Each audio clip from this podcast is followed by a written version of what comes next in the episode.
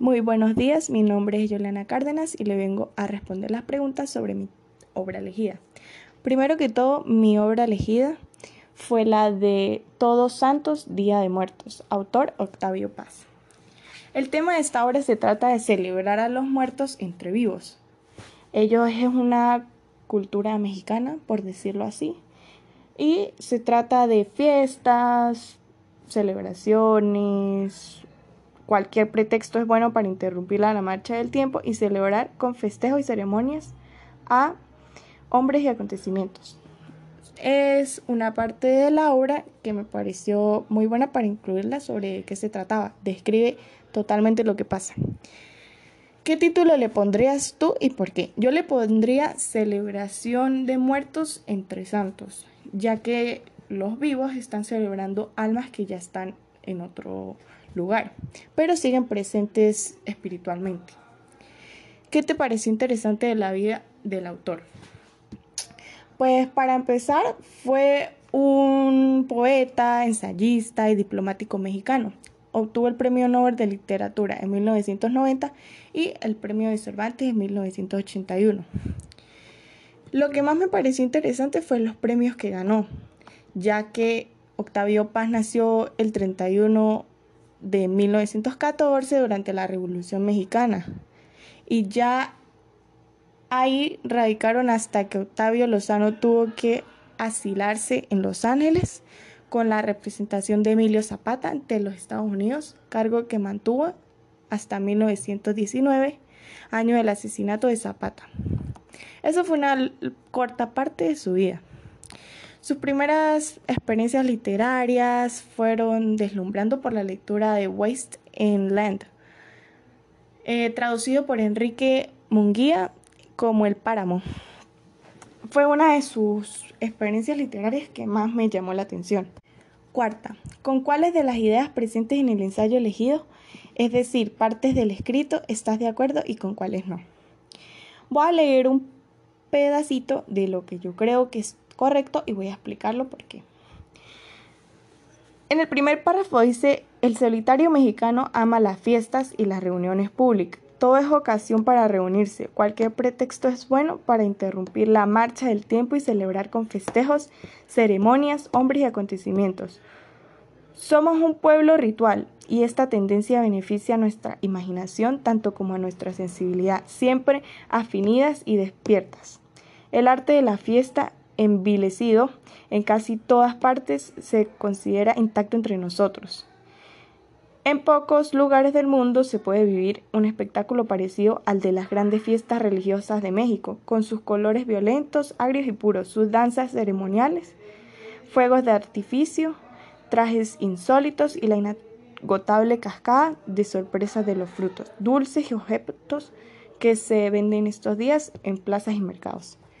Eso me parece correcto, ya que pues no todos tienen, como ahí dice, no todos los países tienen la, la dicha de aquella cultura que tiene México. No, sé, no todos los países son iguales, obviamente. No tienen el mismo espíritu para llevar a cabo fiestas, celebraciones, todo lo que aquí dice, eh, me parece pues lo súper correcto en la idea de México. Y justamente sobre el ensayo elegido, que es lo que él está hablando. Ni siquiera todos los países tienen este ritual, creo que solo México, que es el de celebrar a los muertos. Ellos lo llaman Día de los Muertos, pero todos, como aquí Octavio Paz lo dice, todos santos, Día de Muertos.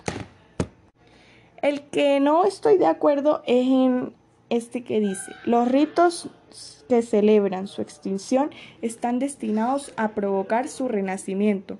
La fiesta del fin de año es también la nueva del año nuevo, la de tiempo que empieza. Todo atrae su contrario, en suma la función de la fiesta es más utilitaria, utilitaria, disculpe, de lo que se piensa. El desperdicio atrae o suscita la abundancia y es una inversión como cualquier otra.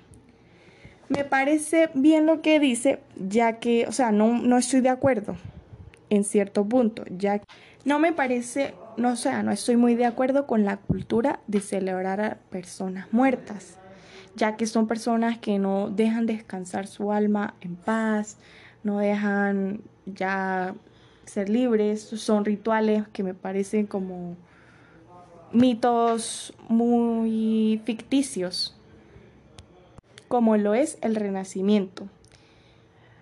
La fiesta del fin de año es también la del año nuevo, me parece bien, ya que festejan algo que es un nuevo año, cierre de mes, cierre del año por completo y pues un nuevo empezar para todos y una nueva oportunidad. Claro que esa sí pues es conocida en todo el mundo, se celebra obviamente pero pues ellos lo hacen a su manera, a su cultura y pues cada quien lo celebra como quiere. ¿Qué temas usarías tú para escribir tu ensayo literario? Porque creo que también lo haría sobre mi país de origen, tal como lo es Venezuela, ya que tiene muchísimas cosas de qué hablar, muchas cosas hermosas, algo inexplicable, y pues me gustaría que otras personas lo dieran a conocer.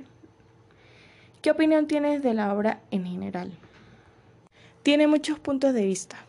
Para mí es como algo muy controversial, ya que en un lado él habla de la fiesta, de lo bueno que es su cultura, pero por otro lado como que dice que es algo, o sea, es algo de mala interpretación, o sea, algo incompleto. Y pues por otra parte, es sobre una persona de fiesta y pues una persona alegre. Eso es todo. Muchísimas gracias. Y ojalá pueda conocer un poco más y escribir mi propio ensayo y que lo escuche. Muchas gracias.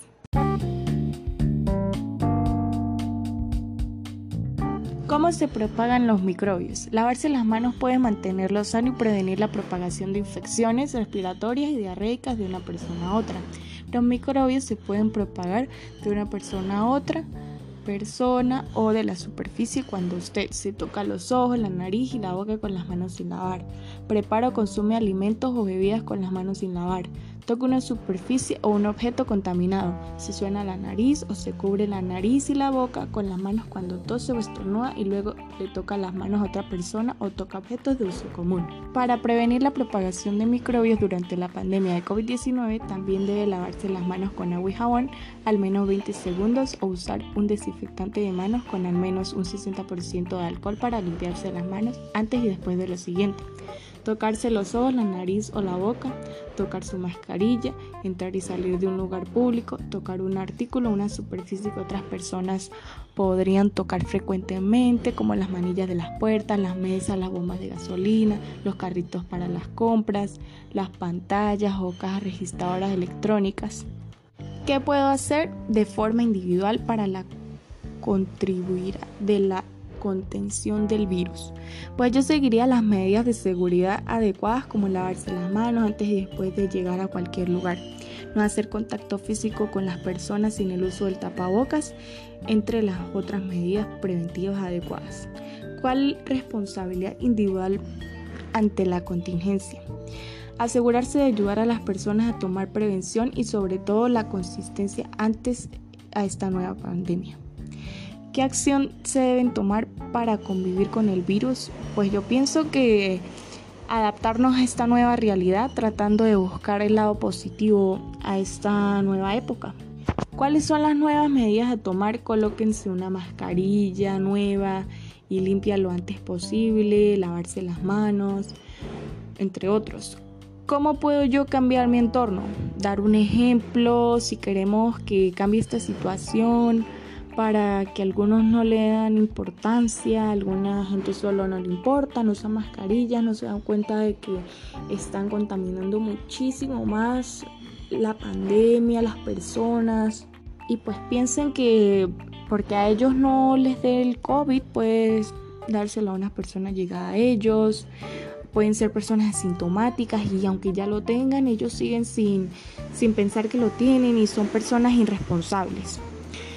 Cuidado, los desinfectantes de manos a base de alcohol pueden causar intoxicación por alcohol si se ingiere una cantidad mayor a dos tragos. Manténganlo fuera del alcance de los niños pequeños y supervisen a los niños cuando lo usen. Lavarse las manos ayuda a protegerse de la aparición de hasta 200 enfermedades y disminuye el riesgo de desarrollar resistencia a los antibióticos, informó la organización Lavado de Manos. Algunas de las enfermedades que se pueden prevenir con este hábito son las infecciones respiratorias como la gripe común o gripe neumonía, tosferina y bronquitis, bronquiolitis patología de transmisión fecoral como la colera, diarrea y hepatitis, así como la gastroenteritis, gastritis, neumococo, enfermedad mano de pie, boca o lombrices intestinales. Lavarse las manos es fácil y es una de las formas más eficaces de prevenir la propagación de microbios. Las manos limpias pueden detener la propagación de microbios de una persona a otra y dentro de esto de una comunidad. Esto incluye su hogar, su lugar de trabajo, guarderías infantiles y hospitales. Use un desinfectante de manos cuando no pueda usar agua y jabón. Puede usar un desinfectante de manos que contenga al menos un 60% de alcohol si no dispone de agua y jabón. ¿De qué, ¿De qué manera hemos sobrellevado esta situación COVID desde nuestra familia? En mi familia en especial pues hemos tratado de protegernos ya que hay personas bastante mayores y son en las que el COVID encuentra lugar mejormente. Nosotros tratamos de cuidarnos y de no salir de la casa cuando tratamos con aquellas personas, tener las medidas preventivas necesarias. Eh, casi no recibimos visitas, nada por el estilo, somos muy reservados y pues ya nos estamos acostumbrando a esta nueva situación. Sobre todo en la situación económica que estamos viviendo en el país, ya que debido a super problemas económicos, o sea, se ha esparcido muchísimo más el COVID. No lo digo tanto por la economía, sino por las cosas que no se consiguen. Eh, por ejemplo, que si era un supermercado y no conseguir alcohol, escasez de muchísimas cosas, tapabocas, entre muchas otras muchísimas cosas útiles de prevención que pues lamentablemente no tenemos aquí en el país por el bajo nivel de economía. Y sobre todo, no sé, siento que esto es perfecto para ellos en todo el sentido. Y pues esa es mi opinión sobre el tema elegido hablar, el COVID, sobre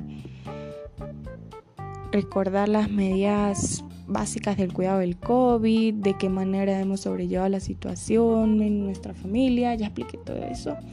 Y pues no sé si me referí muy bien a lo social y económico del país, pero siento que es lo que he dado a entender a mi manera sobre lo mío y lo que he explicado.